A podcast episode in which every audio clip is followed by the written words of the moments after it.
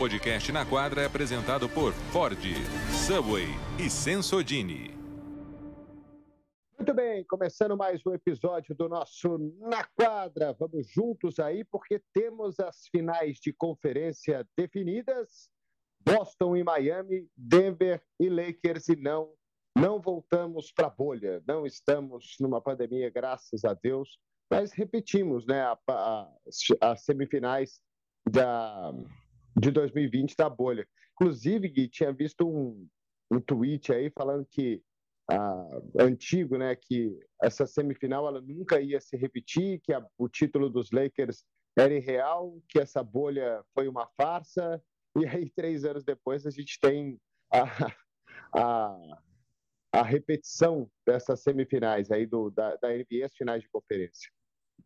É isso, Ari. Espero que você esteja bem, nossos amigos ouvintes, os espectadores também que acompanham a gente pelo YouTube estejam todos bem, bem, né? E é isso. A Copa Disney valeu.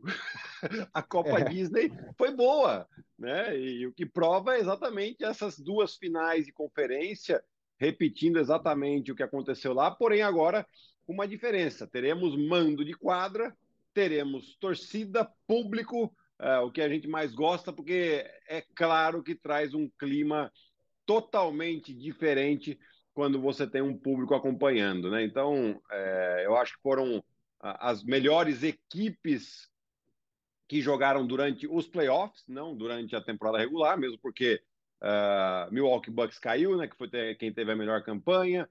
Uh, você teve o Golden State Warriors, atual campeão, também caiu né? Ou seja, times que fizeram bons trabalhos que não estão mais aí e quem soube vencer na hora que precisa é, são os times que chegaram. Enfim, tem muita história para a gente falar. É, você quer começar pela, pelo jogo eu decisivo começar... entre Lakers e Warriors?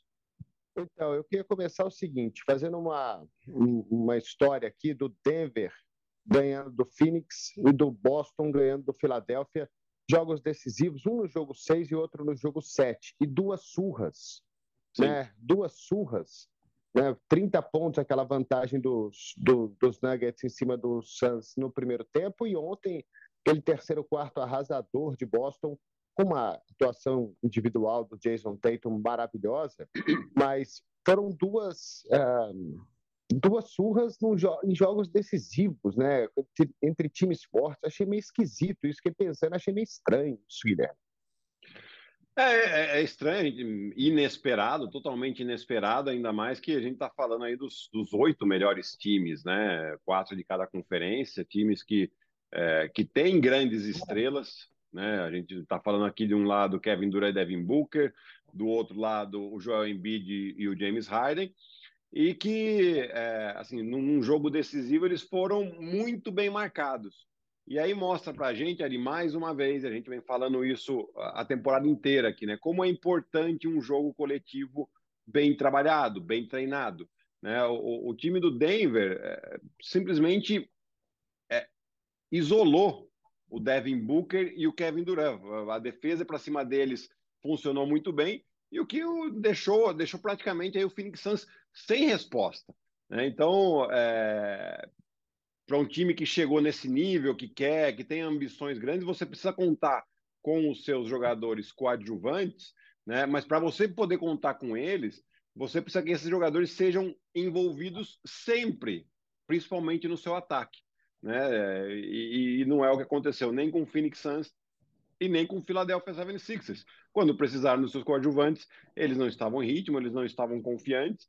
É, essa falta de confiança no ataque prejudica também o trabalho na defesa, porque dá uma, dá uma desanimada quando você não consegue é, garantir pontos no ataque. A defesa também fica muito pressionada em ter que trabalhar. E aí os dois times atropelaram uh, e passaram as finais de conferência queria bater um papo com o Michael Malone, é, sentar numa mesa de boteco com ele, perguntar o seguinte: cara, os dois jogos que você perdeu, o, De o Devin Booker ele acertou 78% dos arremessos. E você continuou com a marcação dura em cima do Kevin Durant, mesmo nos outros jogos. É, a marcação mais pesada do Aaron Gordon, que fez um trabalho fantástico nessa série defensivamente, foi em cima do Kevin Durant. E aí eu queria perguntar para ele se era uma estratégia isso, né? dele achar que, pô, a gente vai, se, se a gente perder para um cara fazendo 80% dos arremessos, cara, beleza, parabéns para ele, o cara merece todo, toda a nossa, todo o nosso aplauso. Mas a gente tinha que fazer essa marcação, você tinha que fazer essa marcação em cima do melhor jogador do, do time, em cima do Kevin Durant, que é a grande estrela, que é o cara a, mais temido, né? que é o cara que, se você deixar mais solto, ele, ele pode ter esse aproveitamento todo o jogo, o tempo inteiro, e aí você deixa uh, o, o Devin Booker, que é um grande jogador, mas um pouco mais solto, porque você confia menos no Booker do que no Durant, queria fazer essa pergunta para ele, né? Porque foi uma insistência grande, né? Porque o Devin Booker estava matando o Denver e ele continuou uh, com o Aaron Gordon em cima do Kevin Durant e não do Aaron Booker, do, do Devin Booker. É, eu acho que é, é, até uma estratégia inteligente, né? Muito inteligente ali. Mas assim, é, chega um momento que você acaba duvidando um pouco dessa estratégia, né? Porque você fala, não, tá funcionando. O Kevin Durant, ele, ele tá com um aproveitamento baixo. Ele fez lá seus 30 pontos, mas o aproveitamento dele tá baixo. Só que o Devin Booker matando. E aí? Você muda a estratégia? Porque assim, você perde, como você falou, você perdeu dois jogos para um cara que arremessou Uh, foi 14 num dia, 24, 25 no outro. Foram quase 40 bolas. Ele meteu mais de 30 dessas bolas. Né? E, você fala, e aí? Ele vai.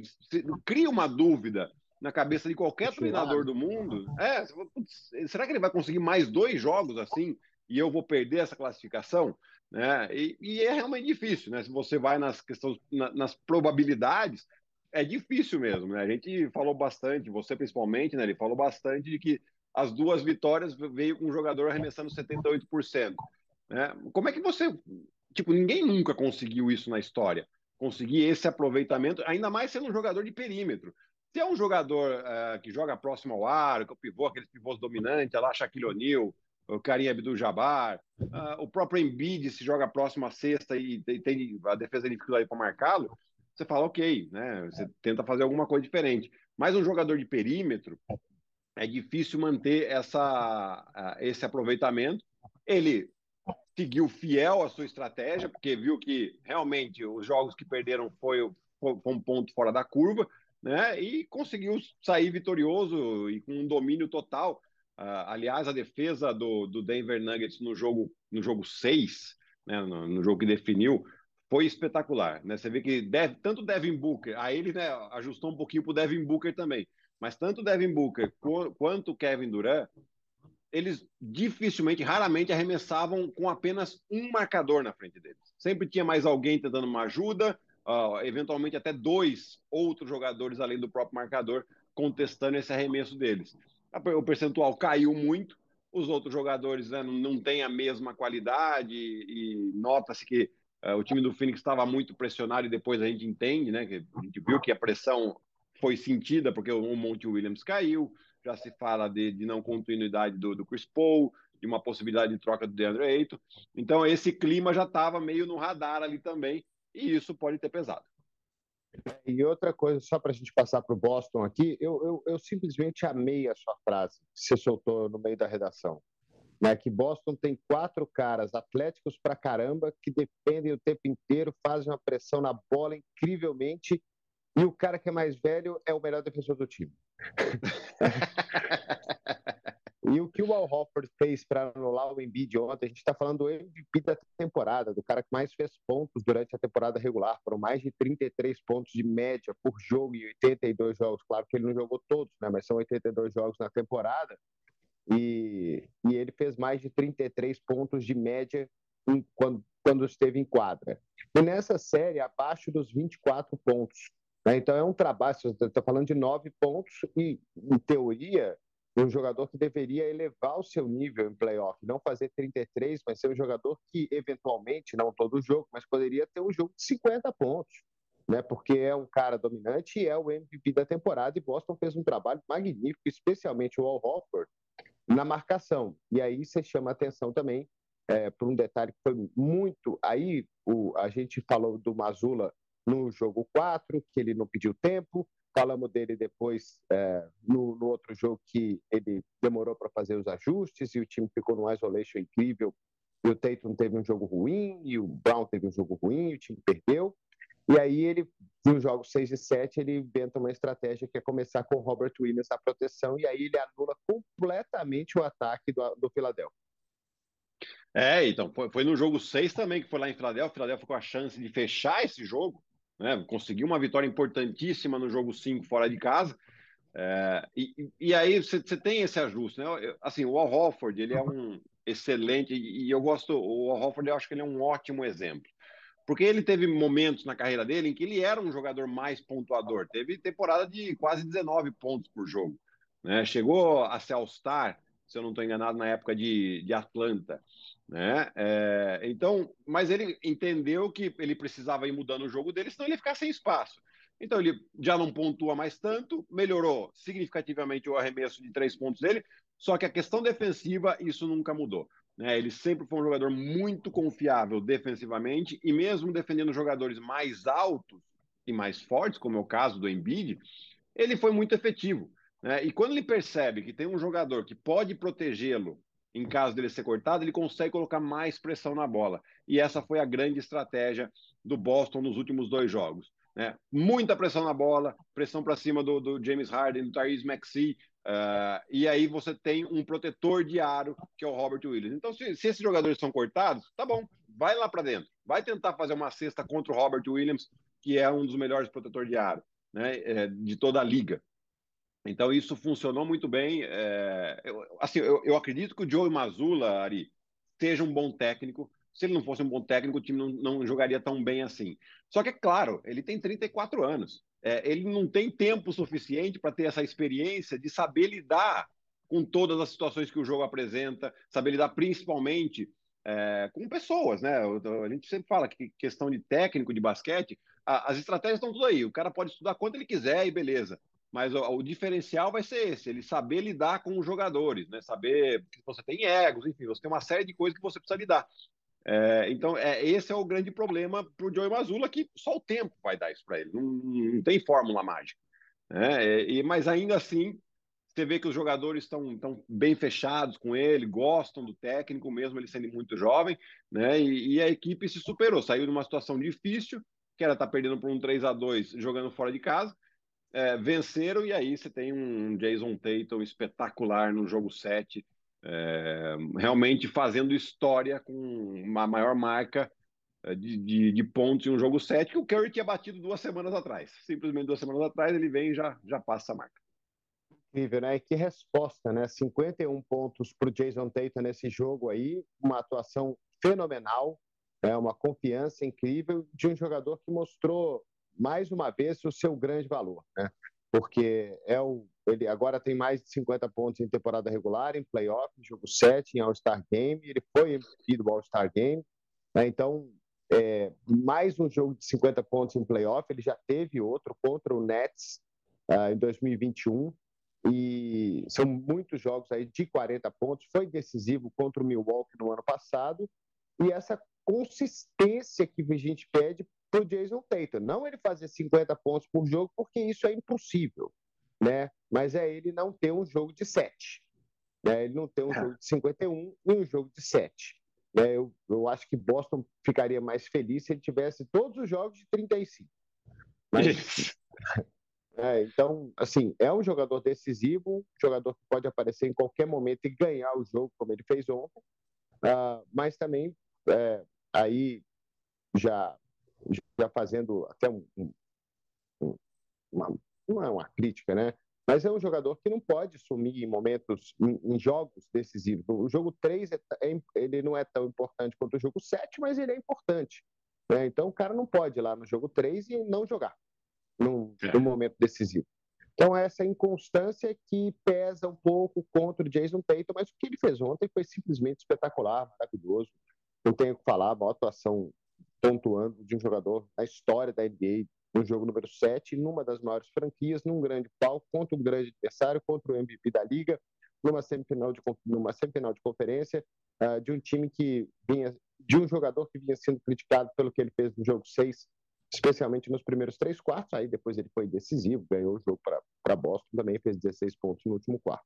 Então, acho que é só essa inconstância para o Jason Tatum, mas não tem nenhuma dúvida que ele é um dos melhores jogadores da NBA.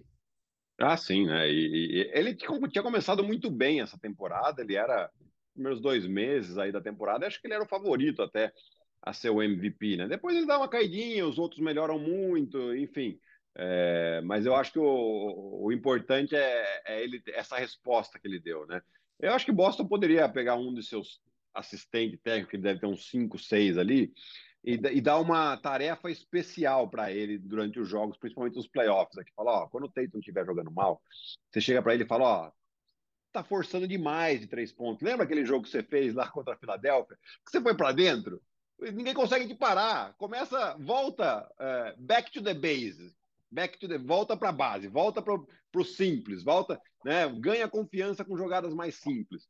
Eu acho que isso seria fundamental e aí ele, essa inconstância dele talvez diminuísse um pouco. É, é impressionante, né? A gente precisa lembrar também que é um jogador, o primeiro jogador na história do Boston Celtics a ter mais de 30 pontos de média durante a temporada regular, o Tatum. E ontem ele ele ele estava muito bem. Ele terminou o jogo 6 de 10 nas bolas de três. Mas isso é isso, isso aí é, é óbvio que é importante, é um aproveitamento de 60%, é um aproveitamento maravilhoso. Mas, no momento que ele estava matando o Filadélfia, ele estava um de três na bola de três. Ele estava matando o Filadélfia, era dentro do garrafão, era no arremesso da média distância, era arremessando por cima do marcador, com a confiança incrível, mais perto da cesta. Aí, quando a confiança vem e o jogador é bom, aí ele começa a arriscar um pouco mais. E se a bola está caindo, aí ele não tem que parar de chutar mesmo. Né? Aí que ele tem que continuar. Então, foram. foram ah, ah, ele, acho que ele foi muito inteligente. O Boston foi muito inteligente usando o Jason Tatum. O que a gente está pedindo, né? Seja agressivo, aproveita a sua altura, aproveita seu atleticismo, você vai levar vantagem. No mínimo, ele vai sofrer falta. No mínimo, Sim. ele vai 12, 13, 14, 15 vezes para a linha do lance livre. Ontem foi 14. Foi 11 de 14, ele foi 14 vezes para a linha do lance livre. Então ele vai sofrer falta, ele é muito bom. Então é, é só isso que a gente pede para ele. Não para ele parar de arremessar de três, mas também para ele selecionar um pouquinho melhor e não ficar arremessando bola contestada de três com aproveitamento ruim, que isso aí prejudica o Boston. Se ele mudar isso aí, ele pode levar o Boston para um título, assim, muito, muito, muito real. É, é, e só, só uma questão de, de, de pensamento lógico também aqui, né, Ari? Imagina você tá defendendo o Jason Tatum, você tem dificuldade, ele tá batendo para dentro e ele vai, você não consegue parar, tal. O que, que você começa a fazer? Você começa a dar um passinho para trás, para evitar a batida para dentro dele. É hora que sobra espaço para ele arremessar de três. Né, você vê as, as, últimas bolas no segundo tempo, é, o Philadelphia trocando e o Embiid indo marcar ele. O que o Embiid fazia? Dava um passinho para trás. Ele arremessava de três. E aí é aquilo que você falou, tá na confiança lá em cima. A bola começa a cair de da onde ele quer arremessar. É, então, é, acho que é. Tomara que né, ele tenha esses dois, esses três últimos dias na memória dele para essa próxima série, para ele realmente é, ser um, ter um pouco mais, ser um pouco mais constante contra o Miami Heat. É, então, essa série agora vai ser uma série incrível, né? Com dois jogadores extremamente clutch, um de cada lado, né? E um time, cara, não dá para falar que Miami é melhor que Boston, não dá. Miami eliminou Milwaukee, eliminou Nova York, fez uma grande série. Jimmy Butler é, é excelente, o exposto é maravilhoso. Então não dá para dizer que Miami é melhor que Boston, né? Mas vai ser uma série, vai ser uma série com história, né? Essa série ela tem história dos dois lados. E Miami geralmente vai bem contra Boston, joga muito bem contra Boston. Então vai ser uma série interessante. Dois caras muito bons, mas Boston é um time melhor. Agora, que não tem, não tem já ganhou. Não, não tem. Mas Milwaukee também era um time melhor que Miami. O New York acho que era mais equilibrado, é. né? É, mas assim, você tem, é, é, a gente precisa ver. Boston tende a individualizar demais por algum momento, por alguns momentos o ataque, né? E isso é, é, contra essa defesa de Miami, que eles mesclam bastante, situação de, de, de defesa individual, eles vão para a defesa por zona, às vezes defesa mista. É, isso pode quebrar um pouco esse ritmo do ataque do Boston, né? E, e, Boston vai ter que defender agora um time que sabe compartilhar a bola, diferentemente do que o, o, o Philadelphia fazia, onde ele dependia muito das suas estrelas. Aqui é claro que o Miami depende também muito do Jimmy Butler, mas é um jogo mais coletivo, é um jogo em que o Jimmy Butler tira proveito do, da, da, da, das vantagens criadas por essa movimentação de bola. Né? É, eu também acho o time de Boston melhor e até com uma certa vantagem, mas é de novo, é o jogo coletivo que, que, que a gente vem falando. Né? Então, vamos ver. Eu não sei se o Tyler Hero existe alguma possibilidade dele voltar já nessa série. Né? Porque quando ele machucou lá, que foi acho que no jogo 1 no jogo 2 contra Milwaukee, é, foi lá no início dos playoffs. Né? Então, é, o período para ele voltar é de quatro a seis semanas. Né? Nós passamos duas semanas de primeira rodada, mais duas semanas de segunda rodada. Se for realmente quatro semanas, é, pode ser que ele volte ainda nessa série. É, e aí sim seria já um, um, ótimo reforço. Mas vamos ver o que vai acontecer ali. Até para ser um, um, cara que vem do banco, né? É, sim. Coisa que ele está acostumado. Já foi sexto homem da, da NBA, né? Às vezes ele tem uma minutagem uh, menor, joga contra uma segunda unidade de Boston, e aí é um cara que tem um aproveitamento de três pontos muito bom pode ser uma peça fundamental essa volta do, do Tyler Hero para Miami, que conseguiu suprir a ausência dele de forma monumental. E aí, méritos para o Spolstra, que soube dividir muito bem entre os seus jogadores uh, essa, esses pontos aí do Tyler Hero. A série começa na próxima quarta-feira, né? Boston tem um mano de quadra, vai jogar os dois primeiros jogos em casa. É, não sei se isso é tão vantagem, é, é lógico que é vantagem, né? Mas Boston tem um aproveitamento muito bom jogando fora de casa. É, são 12 vitórias, eu acho, aí nas duas últimas pós-temporadas, jogando fora do, do, do TD Garden. Então, é um aproveitamento excelente. Um jogo, inclusive, na final lá em São Francisco. E aí perdeu os jogos em casa também é, importantes. Enfim, vai ser uma série incrível e daí vai sair o adversário de Denver e Lakers do outro lado. Lakers passou pelo atual campeão, o time do LeBron James. Ele está voando, Guilherme. Ele está voando. Ele está voando e, e é, o time do Lakers, que, que né, se reformulou no meio da temporada, é um time hoje muito físico. Né? Você tem homens grandes que garantem rebotes, que são agressivos no rebote ofensivo, mas que também estão com bom, um bom aproveitamento nas bolas de três. Né? E eles souberam explorar muito bem essa vantagem do, do, do, do tamanho da equipe contra o Golden State. Né? Então, defensivamente, eles tiravam o arremesso e jogavam os jogadores do Golden State para próximo do aro, onde você tinha um Anthony Davis protegendo muito bem. Né? E aí, é claro que, que acaba uh, caindo o aproveitamento. E uma outra coisa importante ali é que nos momentos decisivos dos jogos, o, o Lakers soube controlar o ritmo. Né? A gente sempre falava, se o Lakers não controlar esse ritmo, se ele entrar na correria do Golden State Warriors, é, eles vão ter problemas.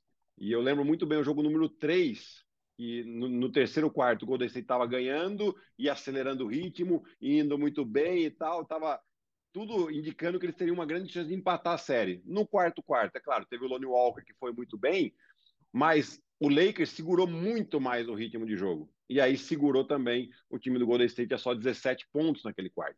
Né? E aquela vitória foi chave para eles poderem ter a oportunidade de fechar em casa no jogo 6 como conseguiram, com confiança, com um ginásio completamente lotado, o torcedor está insano. O Austin Reeves, que jogador que é o Austin Reeves, né? A gente até brincou no, no nosso Abre o Jogo de domingo, né? Que provavelmente ele vai ser o jogador draftado com o maior contrato aí da história, pelo que ele vem fazendo agora nesses playoffs. Exato, né? E outra coisa sobre o Lakers, né? A gente fala dos ajustes, né? Na série contra Memphis, o, o Vanderbilt ele pediu né, para o Darvin Ham para ser o cara que ia defender o Jamoran. É, bom, o Jamoran machucou naquele jogo lá, machucou a mão, né? Depois ele volta, aí naquele jogo que Memphis tomou uma surra no começo do jogo, que não tinha mais como voltar, ele ainda fez 43 pontos, mas aí é um jogo meio que à parte, porque o jogo estava ganho no primeiro quarto, né? Foi o quê? Maior vantagem de um time sobre o outro na história dos playoffs, num quarto só, um negócio maluco. É, eu não, eu não lembro direito quanto foi, mas sei lá, era 30 a 10, alguma coisa. Não, era um, um, número absurdo. Eu não, não vou lembrar aqui quanto é que foi. É, mas o fato é que o Darvin Ham, nessa série contra o Golden State, usou o Vanderbilt para marcar o Stephen Curry e ele até fez um trabalho decente. Só que o Schroeder fez um trabalho melhor do que ele, e o Schroeder, como você falou, tem ponto na mão. Né? Tem bola de meia distância, tem arremesso, e vai ser um cara muito importante nessa série contra o Denver. Vanderbilt acho que perdeu o lugar dele aí nessa rotação. Ainda vai ser um jogador é, importante para os Lakers aí defensivamente durante os jogos, mas o Schroeder vai começar como titular e, e, e é isso que está fazendo um pouco de diferença, né? Porque o LeBron James é o LeBron James, cara. Ele vai fazer os pontos dele, ele vai ter o volume gigante do jogo dele. O Anthony Davis foi brilhante nessa série. Teve jogo de 23 rebotes, teve jogo de 20 rebotes, teve jogo de 30 pontos, teve jogo de 6 tocos. Então, é, os caras estão. Tão, as, as, estrelas, elas estão lá. Né? Eu sei que o Davis uhum. teve jogos ruins aí nos playoffs, que ele não foi bem, mas ele está lá. Né? E vai ser um trabalho interessante aí dele contra o Jokic. O LeBron é o LeBron, é o maior jogador desse século, não tem a menor dúvida disso. É o, o segundo maior, para mim, o segundo maior jogador da história da NBA. É o cara mais atlético da história da NBA. É a maior carreira da história da NBA. Ninguém chega perto, ninguém chega perto. 16 não. playoffs em 20 temporadas, maior pontuador da história dos playoffs, maior é, arremessador, maior número de jogos, maior número de séries vencidas, uh, segundo, terceiro em bola de três, o sexto em rebote, e ele não joga lá dentro do garrafão, tem um monte de pivô aí na frente dele. É, então, é, é, o LeBron.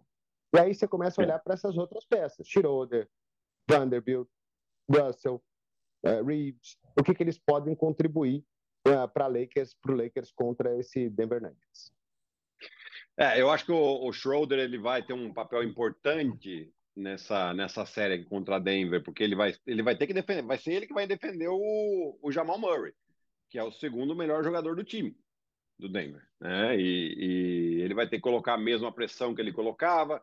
Talvez o, o, o Jamal Murray consiga levar ele um pouco para o poste baixo, né? Porque o Curry não tinha, não tem essa característica, né? O Jamal Murray já já consegue, mas já tem mais, já tem um pouco mais de físico e, e característica também de, de quando tem essa vantagem de tamanho, jogar um pouco de costas, né? É, eu acho que o Lakers vai ter um pouco mais de dificuldade aqui em questão de que o, Denver é um time também mais alto. Então você tem aí o Aaron Gordon, que provavelmente vai ser o jogador que vai, que vai defender o LeBron James. Você tem o Michael Porter Jr., que não é um grande defensor, mas tem tamanho, pode pegar rebote. Uh, você tem o Kentavious Caldwell Pope, que eu acho que ele deve começar no DeAngelo Russell ou no Austin Reeves, ali vai depender de quem está melhor no dia, e o Kentavious vai fazer esse trabalho também. Né? É, então, é, é um matchup bastante interessante. E você tem ali Anthony Davis e Nikola Jokic, né? que vai ser, esse vai ser um duelo muito interessante, porque, claro, ofensivamente, talvez o, o Anthony Davis possa levar alguma vantagem. E acho que o, o Anthony Davis tem que jogar muito de frente para a cesta contra o Nikola Jokic, tentar levar vantagem na velocidade, porque na força o Jokic aguenta. Né? É, e muito jogo de pick and roll para tentar tirar o Jokic um pouco do garrafão. Né? Já defensivamente, eu não acho que o, Anthony Davis possa ter tanto impacto contra o Jokic em questão de tocos. Por quê? Porque o Jokic sabe usar muito bem o próprio corpo. Né? Então ele vai usar, ele vai dar a, a para tirar o tempo de toco do, né, do Anthony Davis, enfim. É, e, e, aí a outra questão que eu acho que é importante é que o fato do Nikola Jokic ter um arremesso de fora vai fazer com que o Anthony Davis tenha que sair muito do garrafão. Isso pode ser um problema para o Lakers também, Ari. Mas aí tem outra coisa também, né? Porque o aproveitamento do Jokic lá fora, né? principalmente na bola de três, ele não é tão alto assim. Né? Ele é melhor não. quando ele está mais perto da cesta e ele simplesmente é quase perfeito. Ele não erra, né? Quando ele passou ali daquela do, do, do, da linha do lance livre ali, o tempo de arremesso dele é, é, é, é espetacular. Né? Como você falou, é difícil dar, dar toco nele, ele, ele finge que vai dar um passo, ele vai dar dois dá um só, e arremessa. Ele, e, ele, quando ele, e ele é tão inteligente que ele sabe quando a bola dele vai cair, né? que é incrível, né? que a bola parece que não cai, na hora que, você, que a bola já está indo, ele já está perto da bola de novo para pegar o rebote e fazer a segunda chance. Ele é mestre nisso. Como ele é bom nesse, nesse tipo de, de, de segunda chance de jogada. É, eu só fico assim no atleticismo. Né?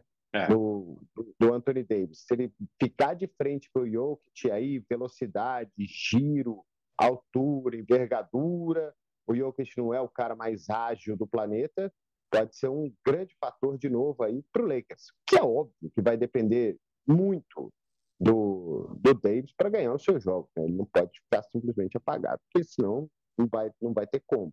Eu concordo, vai ser um matchup extremamente interessante. Esse jogo aí, essa série é, é uma série que é, inter... é, é interessante também pelo outro motivo também do, do ator campo aqui em casa, né? Porque nenhum dos dois é. perdeu jogando no seu ginásio até agora. Né? Denver está perfeito e o Lakers também.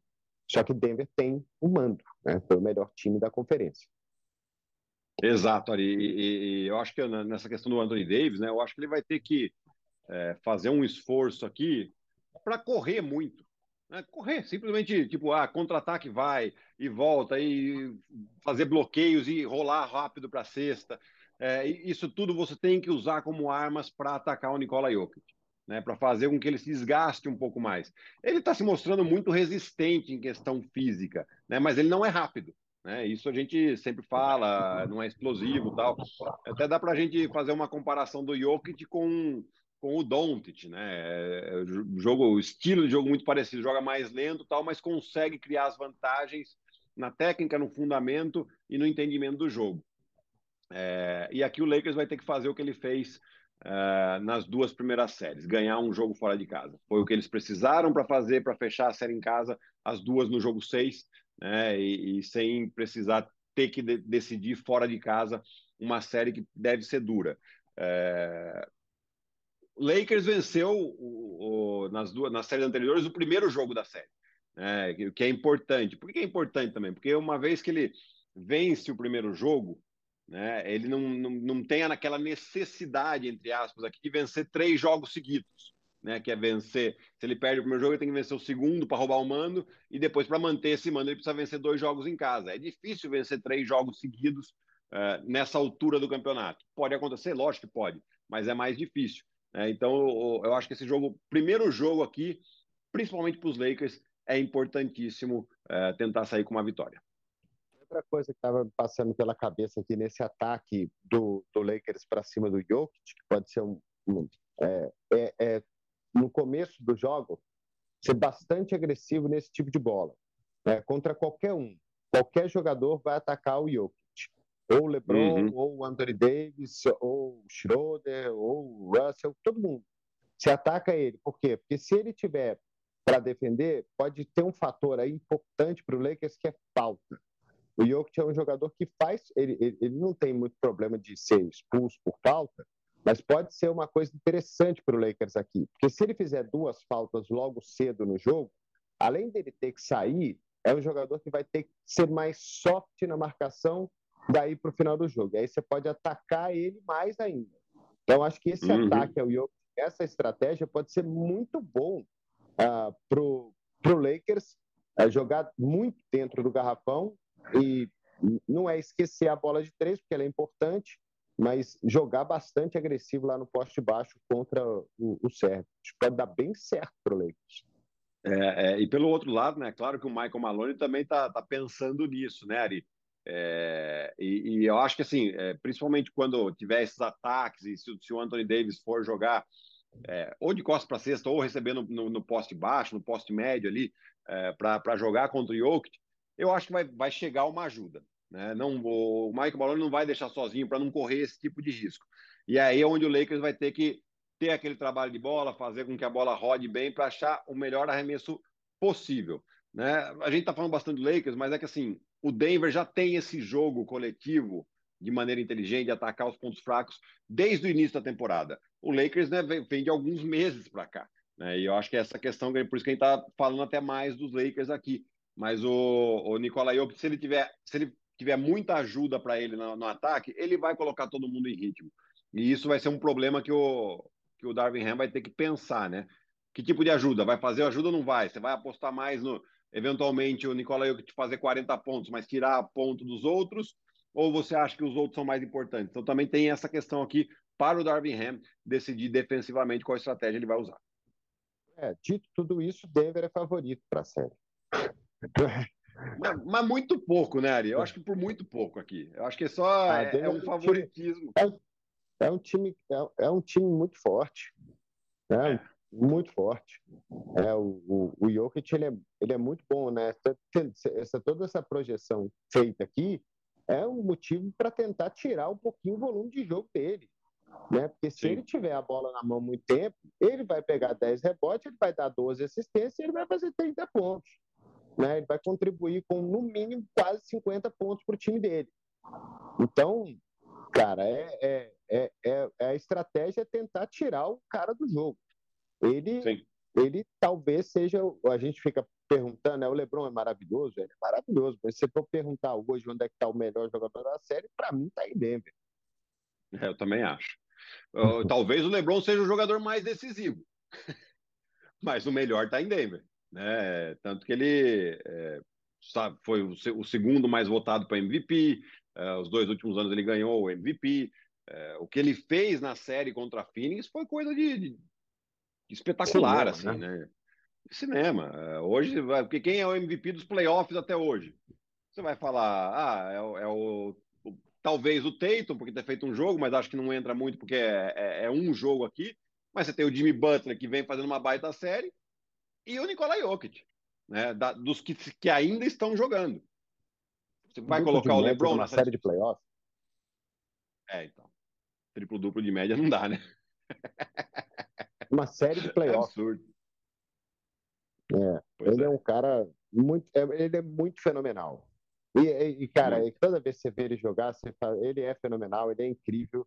E é inacreditável ele jogar basquete nesse nível, daquele. É, é, é muito inteligente, né? Muito, é. Mas, mas a NBA é muito física, né? É, muito. Muito atlética, né? E ele, cara, ele consegue ser um dos melhores jogadores, se não o melhor da liga, não tendo atleticismo, né? Muito pelo é. contrário. Né? Ele, quando ele quer ter atleticismo, é um negócio até é, feio de ver, né? Quando ele corre, quando ele, quando ele vai para a enterrada, quando ele sobe com uma bandeja, é até meio, meio esquisito. Mas o cara é muito bom, isso tá louco. Mas é que a gente também acaba olhando, né, Ari? A gente fala, pô, o cara, o cara é muito físico, o cara é físico, a gente olha para a velocidade e para o salto, né? Mas eu acho que a gente tem que olhar a questão do físico dele aqui em questão de força e resistência. Né? E isso é uma coisa que ele, que ele é, é muito bom, porque ele é forte, ninguém consegue tirar ele dali, cara. Uma vez que ele ganhou a posição, você não tira o Nicola Jokic do lugar, cara. É impressionante. A gente vê ele, parece que ele brinca, assim, porque ele vai dando tapinha na bola para pegar, ele não vai alto, mas ele dá um tapinha e joga a bola para onde ele quer pegar. E o outro ponto é que ele, ele não para também. Não é rápido, mas ele não para de correr está sempre correndo, está sempre se movimentando muito bem. Você vê que ele recebe a bola na, na, cabeça do garrafão e ele vai até próximo à cesta, depois ele volta, ele recupera muito bem, ele não desiste. Então, esses pontos que a gente né, acaba subestimando um pouquinho, né? E é normal, porque a gente está acostumado a ver. NBA, o atleticismo é espetacular, é velocidade, salto, velocidade, salto, rapidez, rapidez e arremesso. Nada que ele faz, mas em compensação, as, os outros pontos físicos dele são muito bons. Muito bem, Guilherme. Fechamos? Fechamos. Que grandes séries nos esperam? Pode mandar. Tem recados aí, né, para a galera que está ouvindo o podcast, né, porque essa cobertura desse próximo mês na ESPN vai ser bem interessante, né, a gente vai ter, a partir de segunda-feira, que é hoje, né, é, não sei que dia que é, dia 15, é isso? É, dia 15. Isso. É, o nosso ESPN League de hoje até o último jogo da temporada, né, até o último jogo da final, ele vai acontecer todos os dias, a gente vai falar bastante aí da, da, de todas as séries, né, e trinchar todos os aspectos dessas, dessas séries. Ah, vamos também ter o nosso Ligue de Passe depois dos jogos, né, e os jogos exclusivos para a ESPN, a final do Oeste, Denver e Lakers, e também, claro, a final da NBA. É uma grande cobertura aí nos espera, viu, Gui? Exatamente, Ari. Tem muito basquete, conteúdos também no site. Nosso podcast continua, obviamente, né? E nas nossas redes sociais também tem feito bastante coisa lá, hein, Ari? É verdade, né? O Giovanni 12, né? Uhum. É... 12. E o... eu sou 12. o Ari Aguiar. 12. E o Ari? Aguiar. Valeu, Gui. Até mais tarde. Né? Valeu. Valeu, Ari. Até mais tarde. Um abraço.